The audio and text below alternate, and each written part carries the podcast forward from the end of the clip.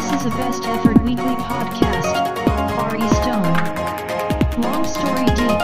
Too much long water cooler by Open Chong and Isaac Methuselah. From the Far Eastern Singularity. Brought to you by Anchor. あれですよ、ついにあの、この山間部でも楽天モバイルのエリアになりましたよ。お素晴らしいじゃないですか。いや、だからだいぶ、で、山を降りていけば楽天の 5G も入るようになって、えじゃあ楽天の 5G が入るんだったらあの我が横浜市西部地域もじゃあ 5G に入れようと思えばもう入るくらいかもしれないね。多分都市部は飛んでると思いますよ。ただ中田さんの端末が 5G に対応してるかああじゃないです。あの 4G です。十分だけどね。で、ちょっと家のその Wi-Fi だと回線が安定しないので、今、その楽天モバイルで USB うテザリングをしております。はい。で、しかもほら、あの、僕が今使ってるのは楽天ハンドうん 5G っていう端末なんですけど、へーあのこれだとその eSIM、その SIM カードは挿さないでダウンロードして使うはいはいはいはいはいはい。物理カードがないないそうそうのことだからだよね。1枚目は楽天で2枚目はあの違うところのプリペイドとかも入れられるようになったので、うん結構変わりましたね使い勝手としてはうん、まあ Android ももう安い端末でも十分使える十分ですよ。うん十分十なっ分。たしうん。今逆に iPhone は中古でも中古の型落ちでも十分あの、ね使えるので。まああんまりその最新の iPhone を十何万出して買うというような時代ではないかなと思うんですよね。それだけの予算があるんだったらいいノートパソコン買った方がいいかなと思いますね。まあ私もあのやんごとなき理由であれをですねその Windows PC をえっ、と、HP の Windows PC をちょっと物色してましたよいろんな理由であそうなの？そう。4万ほらうん。マイクロソフトオフィスをやるんだったら4万ぐらいのやつで十分じゃんそれ。そう。で、まあね。うん。でまあプリンタとそれとあれをえっとそれとあれって言ってプリンタと Windows, Windows のセパックとあとん。本体で合わせて7万弱ぐらいでなんとかなる。もう十分よそれで。なんか編集する書類とか編集するんだったら。そうですね、本当にバリバリなんていうんですか動画を編集するとか何かはい。こうなんですかね。オンライン上でうんとかなんかまあ Chrome とかでいっぱいタブ開いちゃう人とかそういう人はまあある程度スペックがあった方がいいでしょうけどね、まあでも本当あの Chromebook でもまあかなりやろうと思えばできることはあるし、うん、まあ特にその僕はそうなんだ Amazon プライムとそれから Google のビジネススタンダードなので、ほうほうほもう Amazon と Google を使い倒してその元を取らないといけないので、はい。だからなかなか他のサービスと使う使わなくなっちゃったんですよね。うん。だから楽天モバイルでありながら楽天市場は全然使わないみたいな、うん。そういうところになってたんですけども、うん。あのー僕あのし前回言ったようにあのあれなんですあの三輪の、うん。えーインラインスケート。をうん、ああやって言ってたよね、うん。はい。してたんですけど、うん。あのーあれですよ、うん。あのーだからあんまりアマゾンとか楽天ではいい靴がないんですけど安くていい靴が。はいはい。安くてそんなにってやつか、えー高くていい靴しかない、であのいろいろ探してたらですねあのうん。あの何年か23年前かちょっと忘れましたね。あのでフランスのデカトロンうん。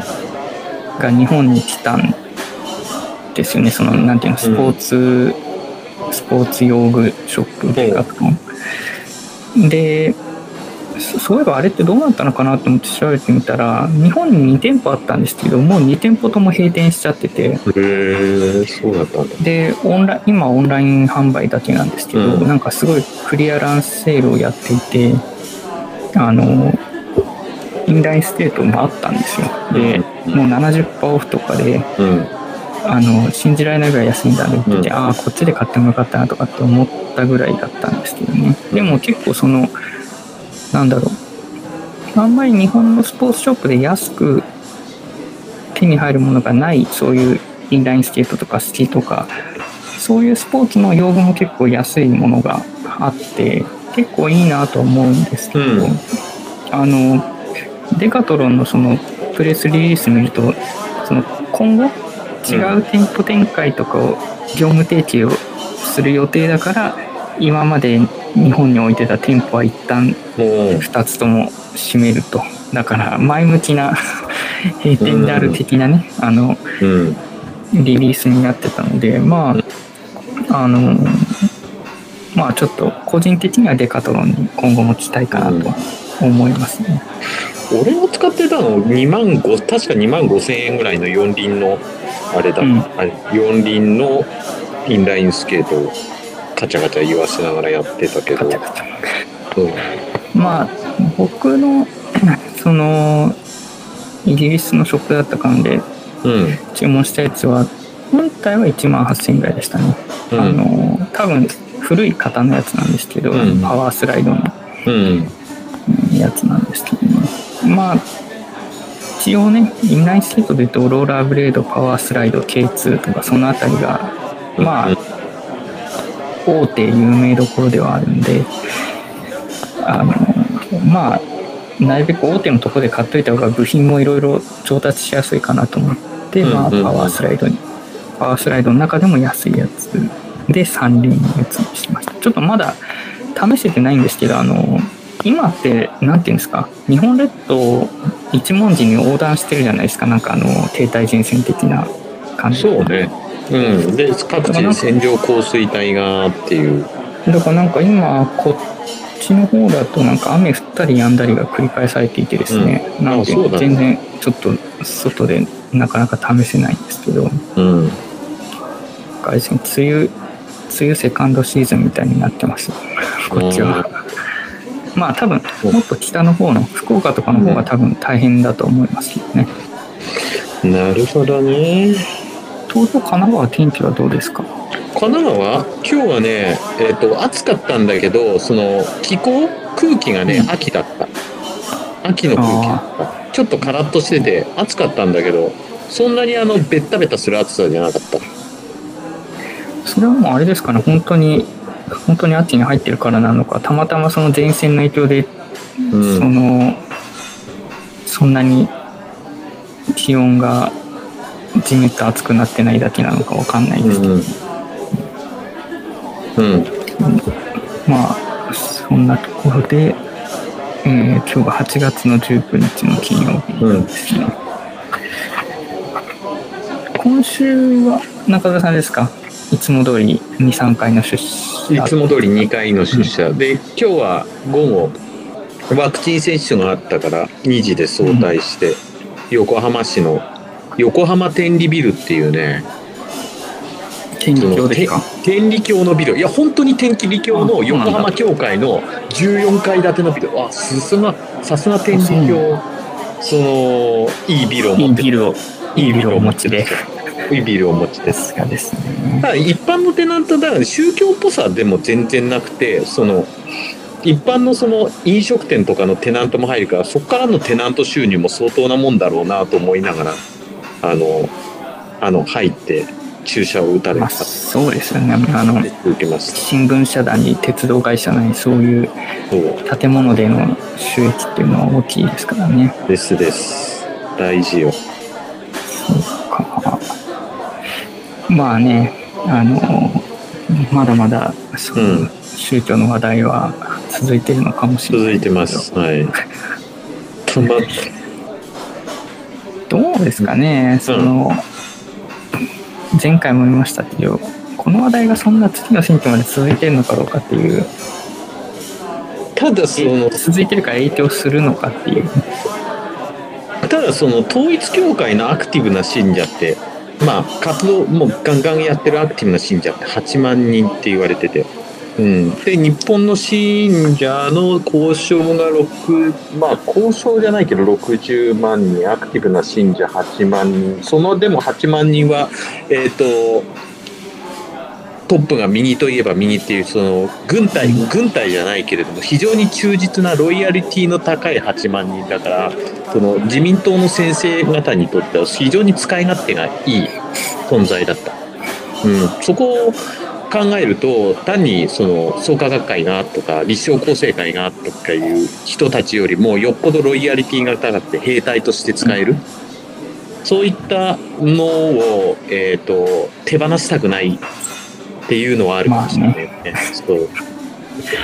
ただその8万人はカルトカルト団体の8万人ででうん。社会的にその一方がさっき言ったまあお互いに学び合うと創価学会とかのようにお互いに学び合ったりあるいはその運動する中でコミュニティとして機能したりっていうのがどの宗信仰宗教団体信仰とか既存の宗教問わずあったりするんだけれども一方的にそのその搾取をする構造があのあるから問題になるんだって宗教団体自体が政治活動をすることは問題ない。うんもちろん。ただまあこのままそのなんていうの？このまま生かしておいていい団体なんでしょうかっていう人ですよね。そうそう生かして生かしていい団体なわけがないんだよ。本当はその公安調査庁の調査の網をかけてちゃんと継続的に、えー、とモニタリングをしてこういう活動をしていてっていうところで公安調査庁の調査対象っていうのは共産党とかあるいは、えー、と中核派とか角丸とか、まあ、そういった団体はちゃんと,、えー、と公安調査庁の、えー、とホームページ行けばちゃんとその活動リポートみたいなのがちゃんと載ってるわけであってただその団体にまだ入ってないってところで、うん、その何らかの力が働いたとしか表明ただそのそれはそれの問題としてはあるんだけれども、はい。かといって統一教会が全部関わったかって自民党の政策が全部ダメなんていう議論には当然ならないわけです。それはそれこれはこれだから。うん。まあそうですね。そう。うん。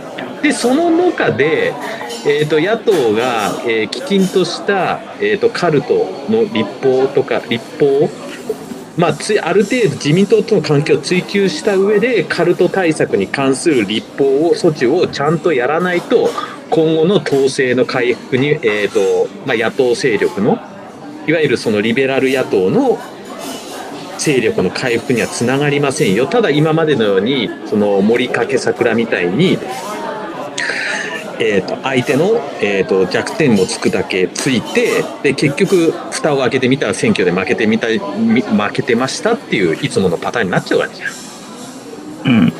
うん、まあ多分多分今後も今後もなると思いますよ。なん、うん、そう。俺もあんまり期待してないと、まあ、有田先輩とかはもう議員じゃないからもう、まあ、自由にやってるけど。あれはどうですか？あのー維新の代表。代表選ちょっと書いてるけど。選びとしては。あ代中田さん入れてる？うん。で来週金曜が、えーと金えーと郵送投票は金曜必着で、えー、と出てるのは馬場、えー、と衆議院議員の馬場さんと,、えー、と同じく衆議院議員の足立さん。で参議院議員の梅村みずほさんっていう3人でで維新の代表選挙が面白い面白いというか興味深いのは1人1票で国会議員も地方議員もあるいは、えー、と一般の党員も同じ1票で数えるから、もううん、でそれで結構分かんない感じかんない感じなんだけれどもその30人以上か20人以上の推薦推薦するのは議員の推薦が必要っていうな規定らしいの。で今のところ推薦を圧圧倒的に集めてるのは300、えー、と集めてるのは馬場さん。で、うん。次足立さん。でその次梅村さんっていう順で。まあおそらく、えー、とその推薦人の集まり方からすれば馬場さんが、うん。えー、と次の代表になるだろうというところでございます。はい。まあなんか松井さんも馬場さんふさわしい的な押し方をしてた感じじゃないですか。で吉村と吉村さんも吉村さんも馬場さん支持というところでございます。さんはどんな感じなのか一ミリも知らないんですけど、うん、まあその松井代表にどのぐらいのそのカリスマ性があったのかあまりわからないですけど、んその松井代表の意思を継ぐものっていう感じなんですか？うん、えーっとまあ意向を継いで松井代表の意向を継いでやるのはまあ馬場さんまあ一番手は馬場さんっていうところでしょうね。まあ、まあ、大体結果は見えてるという。結果いやそこまでねあのえーっとそこまで結一一人一票まあ何何しろ一人一票だからそこまで結果が見え見えで分かってるわけではないただ。ただ馬場さんが有利なことは間違いないんだけれどもそれでも蓋を開けてみないと分かんないところがある。うん自民総裁的な出来レースではないという出来レースではないです。あんな感じではないです、本当に。どうですかね。うん女性党首、もうなくはないと。うん、そうですね。まあ、中田さんですね。うん政治家に、じゃあちょっとこれだけもう一つ中田さんが入れてるんで、あの、えー、国原、国原さんなんですけど国原さん、東さん。は。はい中田さんどうしちゃったのって書いてますけど。どうしちゃったの？いや、本当どうしちゃなんでいきなり、あの、その、安定した政治コメンテーターという安定した地位を、わざわざ、これから露出が減減ってまで、また、宮崎県知事へ返り咲こうとするのは全然意図がわからない。本当。まあなんかそれこそあれですか、たけしさんの何か推しがあったんですかね。いや、推しは一切ないよ。ない、一切なない。い。一切ない。本人が本人が勝手に出たいと思っただけ思ってやったの主張しただけ。そう。まあなんですかね、やっぱ地元の、地元に対する危機感が再燃したんですかね。本人に対する危機感で地元の有志が担ぎ上げまあと本人の意思が合致してっていうところで。でも地元の経済団体は今のそのえっ、と河野知事？うん。河野知事がもうがっちり抑えてるんでその組織票とかも全然見込めないしで前回2007年に当選して2011年まで1期務めてその後今の父の河野さんに行って行った経緯。あとはその後、えー、と維新当時の維新の党から、えー国会議員になったんだけどまあ結局それも途中で辞めてしまいまたその後に東京都知事選に出たりとかしてるから、まあ正直心象は良くないよねだからだからなんでっていう。なんで今更はみたいな。そう。次、次受かると4期目に入るっていうことなんですか？いやそう河野知事は4期目。そう。4期はすごいですね。長いですね。長いですね。うん。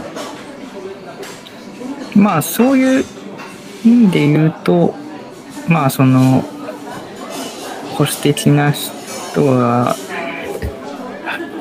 うん、そのまま抑えるのか、やっぱ続きすぎたよねっていうことで変えたくなるのかっていう、いやでも続きすぎて変えたくなるんだったらもうちょっと宮崎に縁のあるその、えー、と官僚系の候補を連れてくるとか国会議員を、えー、とに頭を下げて首長になってもらうとかするんだろうけどさよりによって東さんだからな。なんか軽いんだよなあの人。どうですかね、その前回の、前回の活躍がいかほどだったのか、うん。あの、全くね、あの、エリア外の人間としては分かんないですけど、う。んまあ、と喧嘩、うんまあ、この宮宮崎しかり、まあ今、僕がいる鹿児島しかり、あとは沖縄、高知とかそのあたりですね、うん。あの最低賃金のワースト争いしてる。うん。だから、まあな、ドリン、まあ、ドリン化してくれたらいいなと思います。と原価せんといかんのだろうけれどもどうなんもうそのままそのまま政治コメンテーターで好きなこと言って生きていければそれでいいのにと思うんだけどね。東さんの人生として。まあ、その、森田健作さん的な、その、あの、はい。人人徳はなさそうな感じうん。ですよね。そう。まあ、ま、学ぶっていうことに関して熱心な人であることは間違いないないしその東さんが東さんもともと専修大学を出てて、うん。で俺が大学に入った年に早稲田の2部早稲田に入り直して4年間勉強してあそうそうそう卒業してんだよ。だから同じ年に東さん。ああ、そうだったね。そうだった、そそう。そううだった。うん。東さん入ってるからあああなんかでも芸人やりながらちゃんと勉強するなんてすごいなと思いながらね同じ年に入学して、まあ、卒業したのも同じ年だったからなんかそういう目で見てたんだけどそううん、芸人さんってそういうことをやりたがる人、それなりにいますよね。なんてそれなりにいるんですよあの、さんとか。あそうので、ワクチンの話もしたから、じゃあ、じゃあちょっと僕の指摘トップニュースにも入れましたけど、まあ中澤さんといえば、はい。えーアイスタイル、アイスタイル成熟ということで、はい。あの、はい。あの、なんていうの、大、大大大大大ビッグニュースが来ましたね、今週。そう。えあのここからは絶対にオフレコでお願いします、ー、ああ、わかりました。はい、まあ絶対にオフレコでお願いします。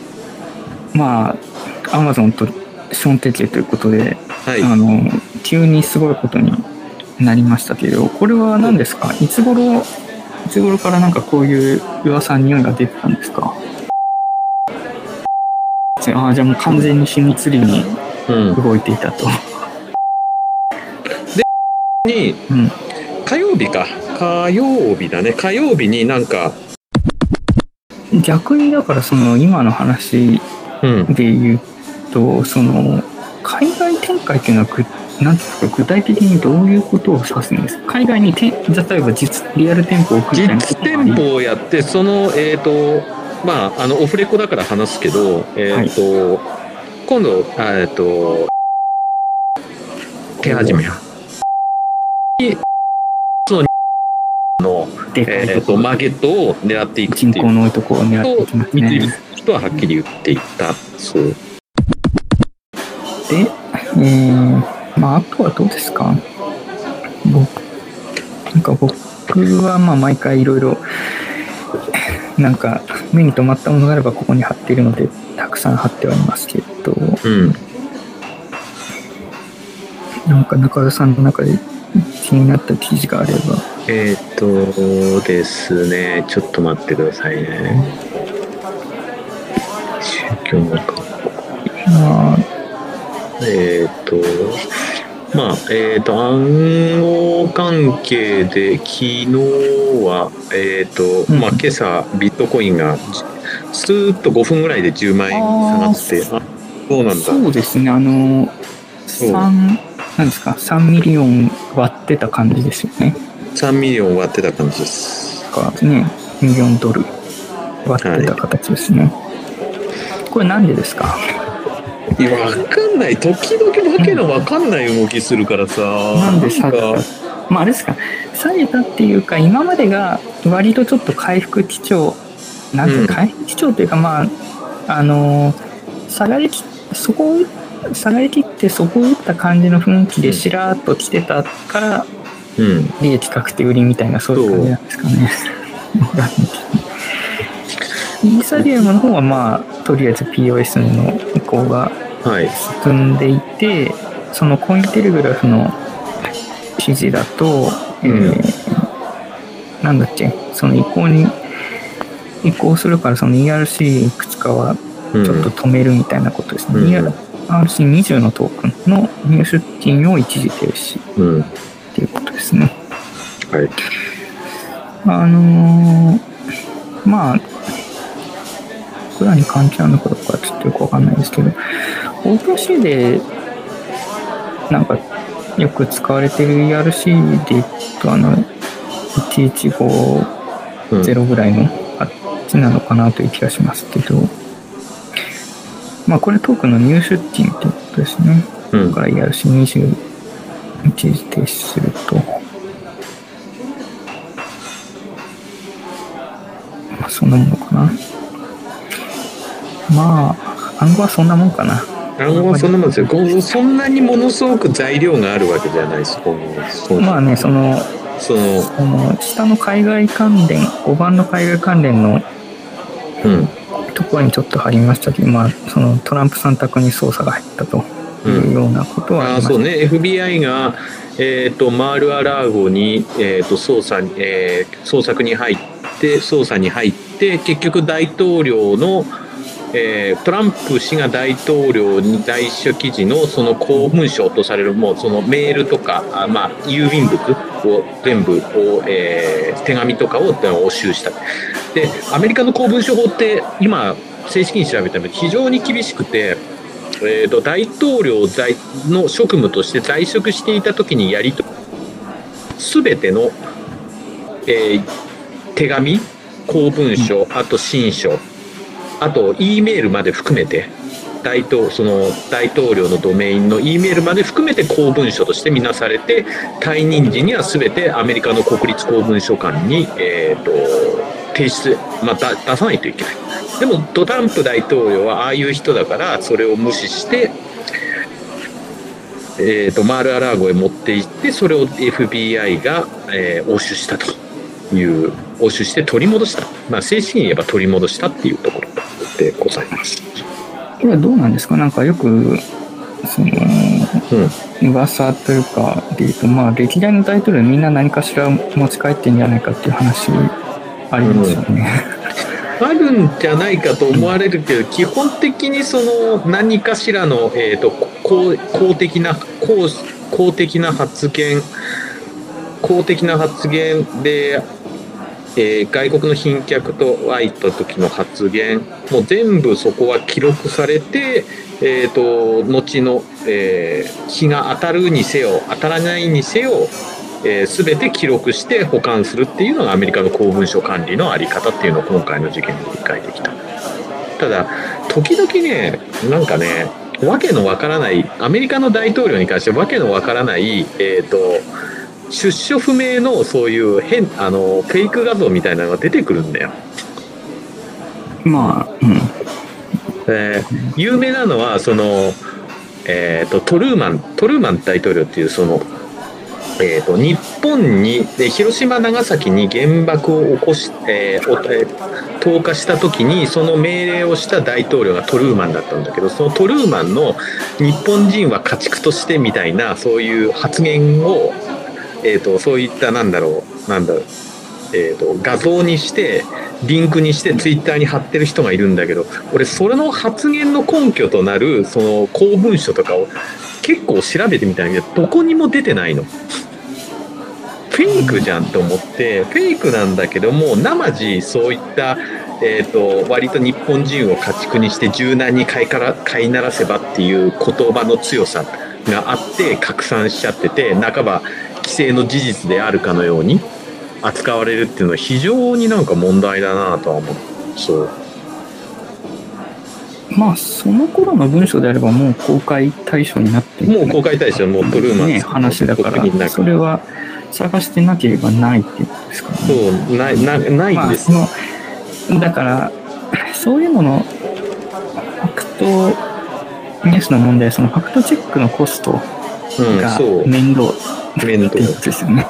だから結局そのなんだろうそのね特にあの陰謀論とかネトウヨ界隈でそのトルーマンの発言とされている画像がよく出回ってるんだけどそんなもん少し調べれば大統領の発言だから全て、えー、と基本的には公文書として取り扱われるからどこかにあるはずなんだけどそれがないのよ。でもそれをないっていうのに調べた時の俺ですらそれを調べて、えー、とアメリカの公文書館とかいろいろいろ大統領トルーマンあのステートメントとかいろいろ検索ワードを駆使して調べたけどどこにも出てないの。でもそれを調べるためのコストっていうのは本当あのそういった安易にそのあの画像を作る気軽に画像を作ってデマを拡散するコストに比べたら明らかに割に合わないそうやっぱそういうバックグラウンドチェックも Google が裏で AI でピピピピピってやって反ファクトかどうか判定してもらうしかないっていう感じですね。そうね人間の力でファクトチェックするにはちょっとコストがめんどくさい。まあコストって言っても結局その検索に検索を重ねるっていうことではあるので、まあそういう意味で言うとまあコストは下がってはいますけどね実際に。うん。図書館に行って見てとかっていうことじゃない、うん。けけそうなのよ。なうん。まあそういう意味で本当問題だなとは思いながらもそのネトウヨ陰謀論界隈でそのトルーマン大統領のまあいくら広島長崎に原爆を投下したっていう意思決定をしたたっていう大統領であっても明らかに虚偽の発言をもとにトルーマンを貶めるっていうのは俺は違うと思っててそう。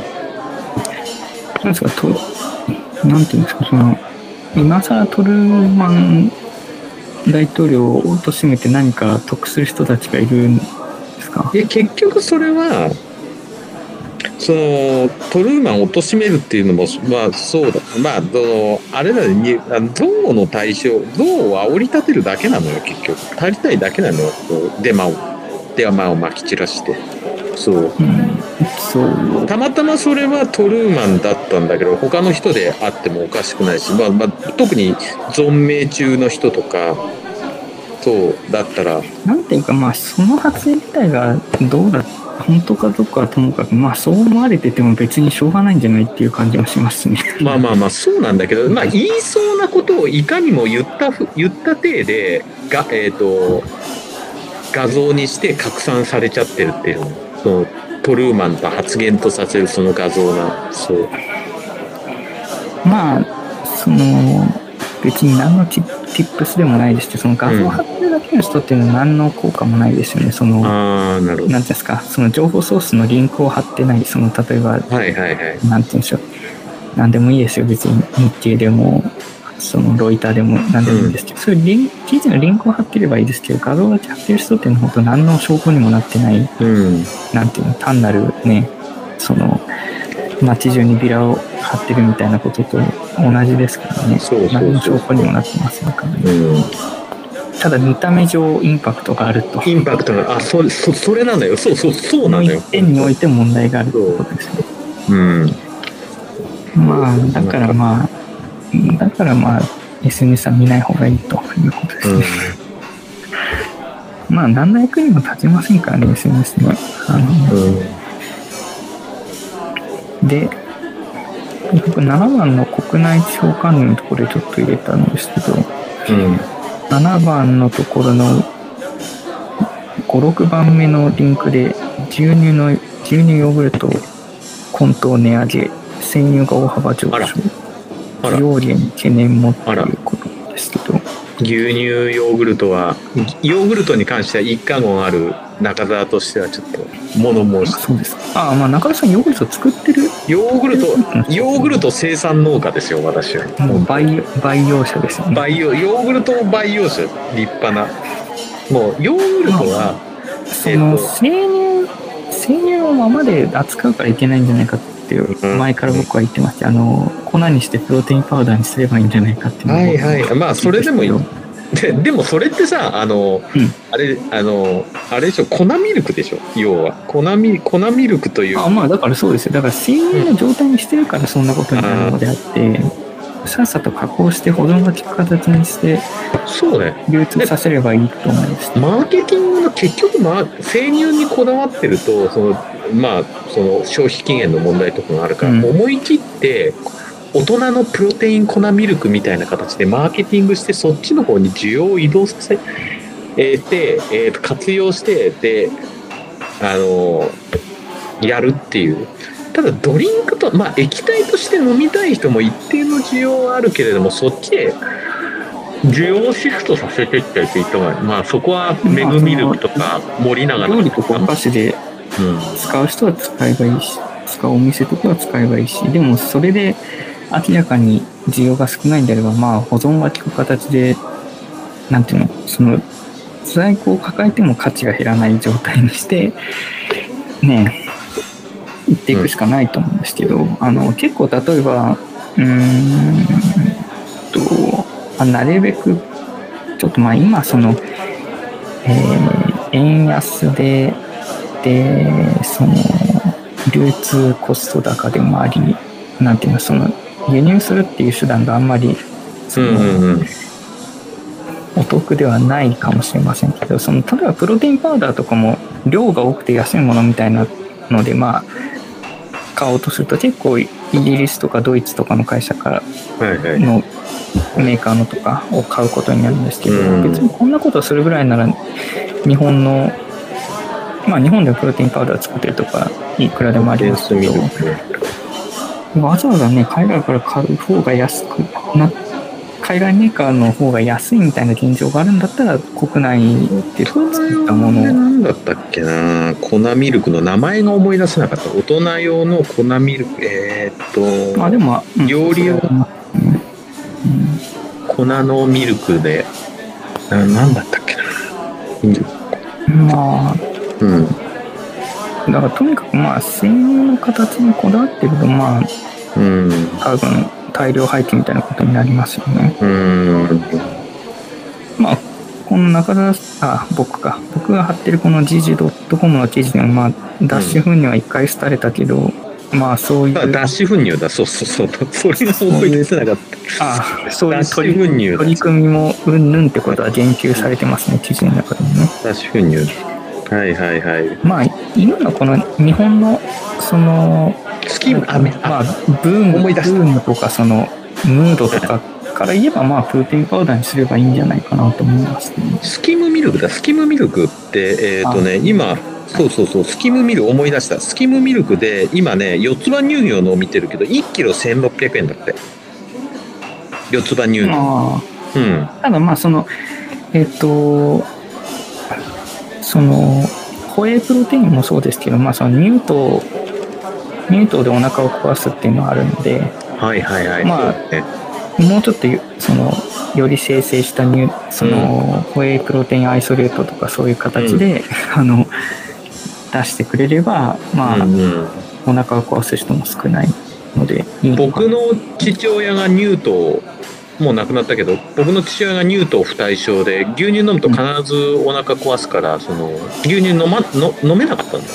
そうそうそう。で、もともともとその哺乳類とはそういうものみたいですけどねそのああそうなのその赤ちゃんの時はそのお乳から吸収できるようにしてるけど、うん。その吸収できる能力がなくなっていくんですよね。その大人になっていくとだから飲まなくてよくなるというか、うん。飲めなくなる。けどまあその古代ローマの時代からですねまあその少しずつ飲んでいって耐えられるようになってきた人間がみたいな歴史がある。とああなるほど。チーズとかも食べてたみたいですから。意外にでも今スキムミルクアマゾンえっ、とアマゾン様で あの、大株主様のサイトで見てますけどそのえっ、と1キロ1500円から1800円で国産のが買えるみたいだね。いいんじゃん。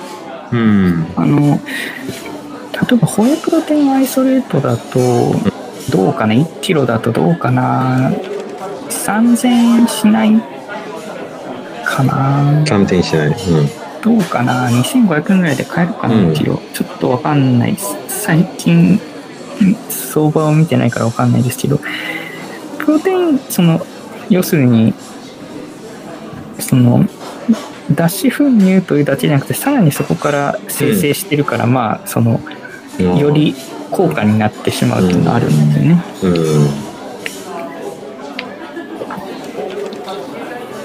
まあ難しいとこだね。今今日本の人がそのなんていうのそのそのオルタナミルクをどのぐらい需要があるかちょっとわかんないですけど、そんなにないと思うけどな。うん。うん、ただまあ結構そのヨーロッパの記事とか見てる限りだとまあそれなりにやっぱり根強い。消費があるうん。みたいではありますからね。その、うん。まあ牛のゲップがどうこうみたいな話もありますけど。うん。まあだからそのお腹を壊すみたいな問題から、うん。まあ無理に無理に牛乳である必要はないみたいなところもありますからね、例えばちゃんとそのちゃんと殺菌パックされているものであればまあ豆乳とか他のものの方が保存がついたりとかする面もあると思うので、ちょっとその製品にこだわってるのはあんまり良くないな。とにかく加工して保存できる状態はい。のものをうん、そうだね。資産目減りしない資産としてストックしておくべきかなと思いますけど、まあそれこそチーズバター。あ、うん。どうなんだろう。わかんないけどうん。チーズでいいんじゃない？じゃあいいっぱいいろんな人が。まあね、クラフトチーズは最近地場で地場のチーズって結構うん。作られてるみたいだし、そうね、まあ、粉ミルクは僕らあのそういうサプリメント信者とし教の信者としては、まあ馴染みがあるけど一般の人が粉ミルクとかそういう粉からいろんな料理を作ったりっていう発想にはならないかもしれない。あとその 日本の流通しているミルクってそのなんていうんですか高高加熱短時間殺菌のそうねそうそう。だからそのえーヨーロッパの地元向けだけに売ってるようなその低低温殺菌ミルクとはそのなんていうんですか口当たりがだいぶ違うというかそれに関しても一貫音あるんですよ、私。あどうぞお願いえっ、します、と、生活クラブ生協っていう、えっ、と、ちょっと、えっ、と、リベラ、比較的リベラルな生生協が、共同生協があってですね、そこをうちの母親が長年もうさ40年以上加入してやってるんだけど、で、うん毎週2回牛乳が配達されるのよ。うちのところ、えーの地区に。で生活クラブ生協から。その生活クラブ生協の牛乳っていうのは、えっ、と、普通の牛乳だったら130度3秒先に、まあ高温短時間先。で、ただ、生活クラブ生協の牛乳は72度15秒っていう。あそうそうそうそういう感じ。なんで、で生乳のその風味が生きてからめちゃくちゃうまいのよ。やっぱりその高温にしちゃえばしちゃうほどタンパク質が固まタンパク質が変変性しちゃう。がはあるし。いで、その低温殺菌牛乳、牛乳、ただ温度か、えっ、と、低温殺菌なんで、その、保存がもうそんなに効かないっていうこと。そういうことです瓶。ねはい。で生協の牛乳もあのリサイクル瓶のガラス瓶にえっ、と蓋あのパッキンの蓋で閉めてるっていうじゃないとあの保存が難しい、で配送の問題もあるっていうところでそういった形になってるけど、ね。味は間違いなくその普通の農協牛乳とかとは全然違う。みたいですとっても殺菌牛乳。僕は多分飲んだことないあ本当？美味しいんだよそれは。今までの中で飲んだことないと思いますけど、まあその飲んだことある人はみんな口を揃えています。全然違うっていう。全然違う。本当にそう。まあちょっとその保存が効かない方の話をしてしまったのであれですけど、かなまあ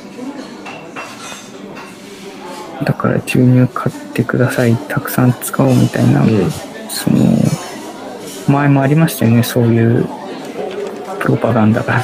だからそう言ってもそんな限界もあるしっていう話ですからね、うんだからちょっと流ね形を変えて工夫しないと買ってくださいというお願い営業は、ちょっと、まあ、すぐ限界が来ますよっていうこと。です。機械が来るからその牛乳のその流通と加工乳製品牛乳乳製品の流通と加工に関しては今後ちょっとえっ、とまあぎぎまあその流通のあり方っていうのを変えていく必要がありあるねそこまでうん。で、うん、本当あの牛乳美味しいんで牛乳美味しいし俺も好きだしでまま毎週毎週2回牛乳買ってきて自分でえっ、と種菌ヨーグルトのカスピ海ヨーグルトの種菌いって培養してる程度にはあの牛乳製品好きなので私。あのそういったニュースを聞くととても心が痛みます本当、うん。まあ、あれですもんね、あの、僕は低脂肪乳しか買わないんですけど、低脂肪乳とかだって100切るぐらいの価格で売ってますから売っね。てるねだから、うんまあ、本来それが安すぎるような気もしますしね。その、牛から取ってるということを考えると安すぎる。だからなんか、そもそも安い価格に、その、すべての人が慣れきってしまっていることに問題が気がしますね。そしてそれを前提にした給与体系になってるとか、給与体系。になってみたいな、そそうです。鶏卵みたいなことになってきますからね。う。ん。牛の話をしてるんですけど、鶏の話になりましたということで、最後ちょっと、えっと、10番の商品サービス関連のはい。2つ目のネタフルの記事なんですけど、ビール。の炭酸水何それ。って飲むビアール。ボール？これビールの素って粉みたいなのがある。ないないない初めて見たよ。なんかの濃縮ビールの素みたいなことだと思うんですよなんか割ってへホップみたいな感じで炭い酸水で割ると。うすねなんてまあいろんな形でビールを売っていこうというサントリーのあその施策ですね。ーで今ちょっと結構、うん、みあれを見てるんだけどビアボールのその原液のアルコール度数が16度ででそれを、えー、と氷入りのに注いで、えー、とあ。炭酸水で割るっていうそういうなんだろう、えー、とホッピーみたいな飲み方、うん、そのだからまあハイボールとかけてビアボールっていうことらしいんですけどね。ああなるほど。さすが酒を売らせたらあれだけハイボあのおじさんの飲み物だったハイボールをあれだけおしゃれにしたサントリーのその商品企画力の本領発揮ですねまあ。そういうことですよね。だからまあ、なんていうの、こういう工夫をしていかないと牛乳も売れないみたいなこととはまた違うんですけど、まあ、いろいろやってみるしかないと思います。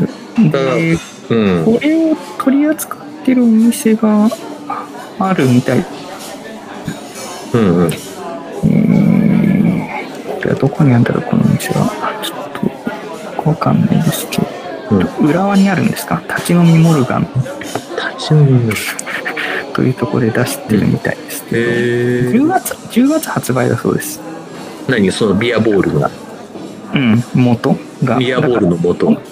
うん、だからこのお店はなんか先行で、先行で提供してるのかなという感じえですね。っと私のあの断酒生活も無事1週間を迎えてですね、うん、素晴らしい。まあそうです1週間もそう迎えてですねいや平日飲んでないから普通に全然平気なんだけれども時々なんか飲みたいなと思う習慣もなくはないんですけどそれはあの。次の居場所が決まるまでえっ、とそのえーえーあのソバーキュリアスな生活が続くので、えっと10月頃に飲めればいいですねっていう話でした。はい。えーまあ、うんかなと思いますよね。こういう形で。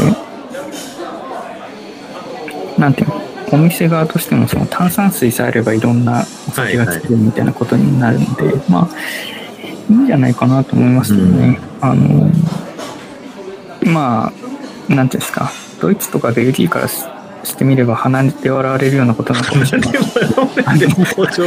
それはそれはそうだよねその何？あのビール純粋令を守ってそのあの100%モルトのビールしか飲んでないドイツ人からすればビールの原液で炭酸水で薄めてビアボールってなんじゃそりゃって思うもんね。たらもうしょうがないしもうこっちはもう何かし何かしても売れないんですよもうお酒が。ね国税庁もみんなお酒飲んでみたいなことになってるそうそうそう。みたいな話でしょ？そう。だからなんとかしてお酒を飲んでもらうしかないと。はい。そんな国が今までありましたかね？なんとかしてお酒飲んでくださいなんていう国が、ね、お酒を禁止して税のと規制当局がそその税を取る当局が積極的にお酒飲もうキャンペーンは俺あんま聞いたこと過分に聞いたこそんなそんなおかしな国が今まであったんだろうかっていう感じはしますけれども、はい、ということでまあまあねソバーリアスは僕らには関係ない。とまあひとまずあのとギネスのギネスのあのスタウトのあのノノンアルが手に入れば欲しいなというそれだけです、ねすね前売ってんのかなわかんないお店では見ないからね普通のお店では発ね売2週間前回紹介したのはバドワイザーとヒューガルデンのアルコールフリーありましたけど、まあそれでもいいんですけど僕はギネスが好きなんで、それでノンアルでそれなりに香ばしければスタウトでそれで十分だと、まあどうでしょう。やっぱりゲルマン系の人たちから鼻で割られるのかちょっとわかんない。けどそんなことは意外とねそのまあピルスナーというかあの今日飲んでたノンアルはあのグリーンえっ、とキリンのグリーンフリーっていうのあは意外とあれはうまい、うん、多分かなりの工夫でなんていうの？酔わないけど苦くてスッキリするとかそうそうそうそう。香ばしくてうまいみたいなことはできると思うので。グリーンズフリーだ。そうそう。キリンのグリーンズフリーは今あのあれね声優がさクラウスターラう売らなくなっちゃったからドイツあそのうまうまいうまかったそのドイツ製のノンアルビールのノンアルのビールのクラウスターラを売らなくなっちゃったんででいろいろ試してみて。ドイツでありますからね。うん。鼻で割られることはないか。それで見てたらそうあって。まあこれからどれくらいソバーキュリアス期間が、えー、と続くか分かりませんが本あの当いろいろ試してみたいと。今週だったか先週だったかありましたね。あの JAL のその操縦士の人かなで、はい。その前日にやっぱりちょっと飲みすぎててそのあ軽量以あ上の酒気帯びというかこっち検査で。うん。出てどう厳重注意なんだかどういう処分が出たかちょっとうん。忘れましたけど結構ちょいちょいあるんですよね、うん。あのその海外でどうなのか知らないですけど、うん。JAL アナちょいちょいあるんですねそれが、ああなるほど。飲みすぎちゃってうん、注意されちゃったね。だからその飲む自由を奪うことは当然できないんですけど、うん。まあなんていうか飲む自由を奪うことはできないんですけど信仰の自由も奪うことはできないんですけど、まあなんていうかうん。まあ特に飛行機の掃除はね特別な人なんでうん。ちょっとちゃんとしてないと困るなと。はい。そうですね。ことですね。あと何かありますか？いやうん。特にもうこんなもんでよろしいかなという、中澤さんといえば意外に芸能ネタとかもありますけど。あ芸能ネタ？あ芸能？ないですか今週？今週は特に、えー、と刺さるような芸能ネタがなかったんであえて載せまあま一ミリも刺さらなかったですけどあのあれですね峯岸みなみさんが結婚という。ああそうだ峯岸みなみが結婚そうだった。僕はあのそのお相手のトー海オンエアの方ですか、はい。僕はその東海オンエアというものを1ミリも知らないので、わ私も1ミリも存じ上げてな、えー、とないんですがその東ど、海オンエアのその結婚され哲也さんかな？哲也さんって人かな、うん。という人が昔から在籍時から峯岸さんのファンででですね。で推しと結婚したっていうことで一時期あの一時そのツイッターのトレンドにもなって推しと結婚みたいなそのアイドルと結婚。まあ、なんていうか、こう、何も知らない旗から見ていると、ん。なんていうんですかね、こう、まあ、利害関係が一致してそうに見えるので、はい。安定して続くのかなとそうい。うことだと思います。うん。思う思っていますので、うん。ぜひね、頑張っていただきたいと。思います。うん。どうですかね。あ誰か、乗り坂の人で結婚し、あ最近した人って別にいないです。あの、白石麻衣さんも30歳になったのかな？あマイヤーが30歳か。でも別に結婚されてないですよね。結婚はされてないです。うん。いくちゃんも結婚してないです、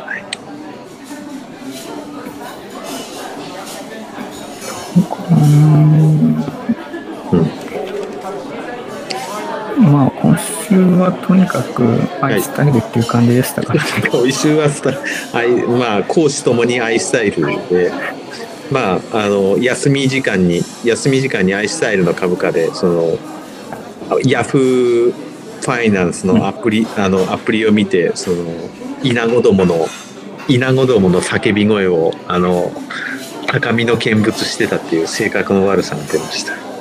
まあ、ちょっと最後一個あの、はい、また作品紹介の一番の新書新著のところにうん、入れてるんですけど、えっとその他作品紹介のうん、い一つ目のところ今まで起きたことこれから起きることっていうことであの例によってその高城剛さんの新著なんですよ。高城さんか。高城さん。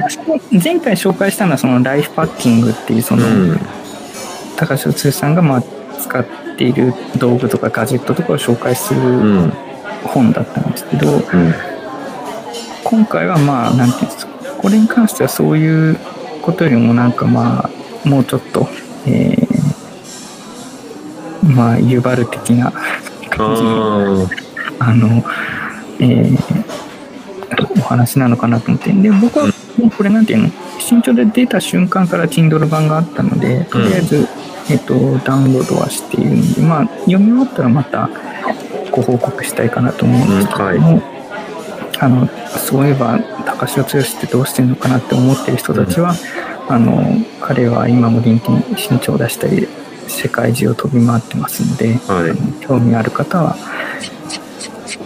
ご一読いただければと思います。あのはい別に何の回し物でもないんですけど、何の回しも。まあ、あの面白い人であることは確かなので、うん。あのなんていうんですか。そのその科学的にどうかとかアカデミックにどうなのかっていうことは、うん。とりあえず置いといてあの、うん。面白い人ではあるので。うん。個人的にはちょっとチェックという感じです。あのアマゾンのこの著書をフォローできるんですよね、うん。そので高城剛さんフォローしてるんですけどアマゾンでねうん。Amazon の自分のアカウントでそうするとその Amazon アプリの通知で新著が出ましたっていう通知が来るんですけどそその通知を見てあ出したんだと思って、えーうん。